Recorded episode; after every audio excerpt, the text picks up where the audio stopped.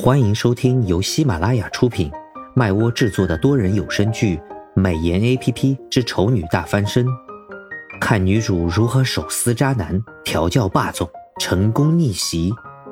演播：麦芽庆谷、巧克力烧麦、忽而一念、猫耳朵先生等众多 C V。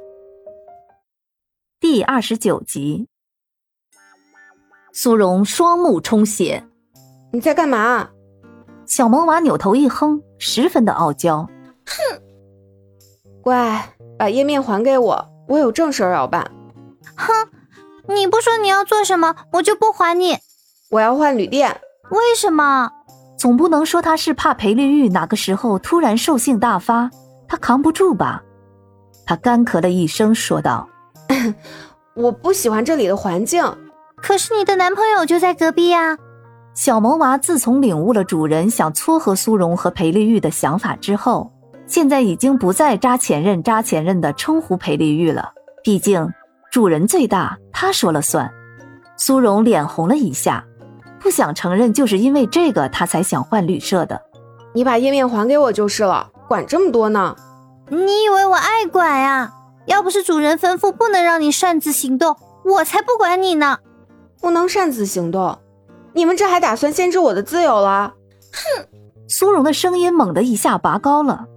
我也是有人权的，你们怎么能这么做？把你们主人的手机号码给我，我要问个清楚。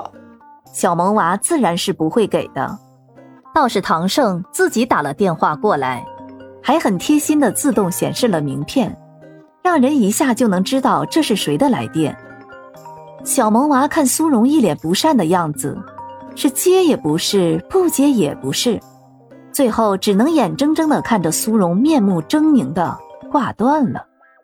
彼此沉默数秒之后，苏荣突然哀嚎起来：“啊，点错了！”他不是有意要监控苏荣，只是小萌娃在苏荣准备换旅社的时候，就自作主张的连接了唐胜的手机。所以苏荣之后的一切言行举止都让他看得一清二楚。打电话给苏荣也不过是想听听看，他要跟自己说什么。没成想，他的第一个实验品竟然是这么笨的一个人。唐胜消化了一下实验品智商堪忧这个事实，再一次拨通了对方的手机号码。这次苏荣很谨慎地接起来了。但是刚刚的那点气势明显已经消失殆尽。唐唐先生你好，你找我？唐胜问。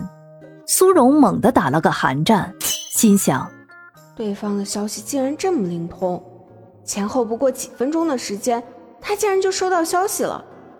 果然是小萌娃的问题吗？连接网络、发送信息什么的。苏荣果断决定。等会儿一定要把网络关掉，不能一点反抗都没有，就把自己的隐私暴露在别人的面前。不过现在的当务之急，还是得先应付对方的问题。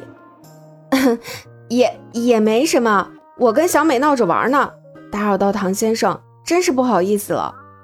唐胜在电话那头手指轻轻地敲了几下桌面，耐心还算足够。你对我帮你安排的地方可否满意？满意，满意，非常的满意。只是，苏荣为难道：“这个地方离我买东西的店似乎有点远。那里的风景不错，你可以顺路去游玩一下，算是我送你的假日福利吧。”本集已播讲完毕，我是唐胜的扮演者巧克力烧麦，支持我们来波订阅吧，多谢。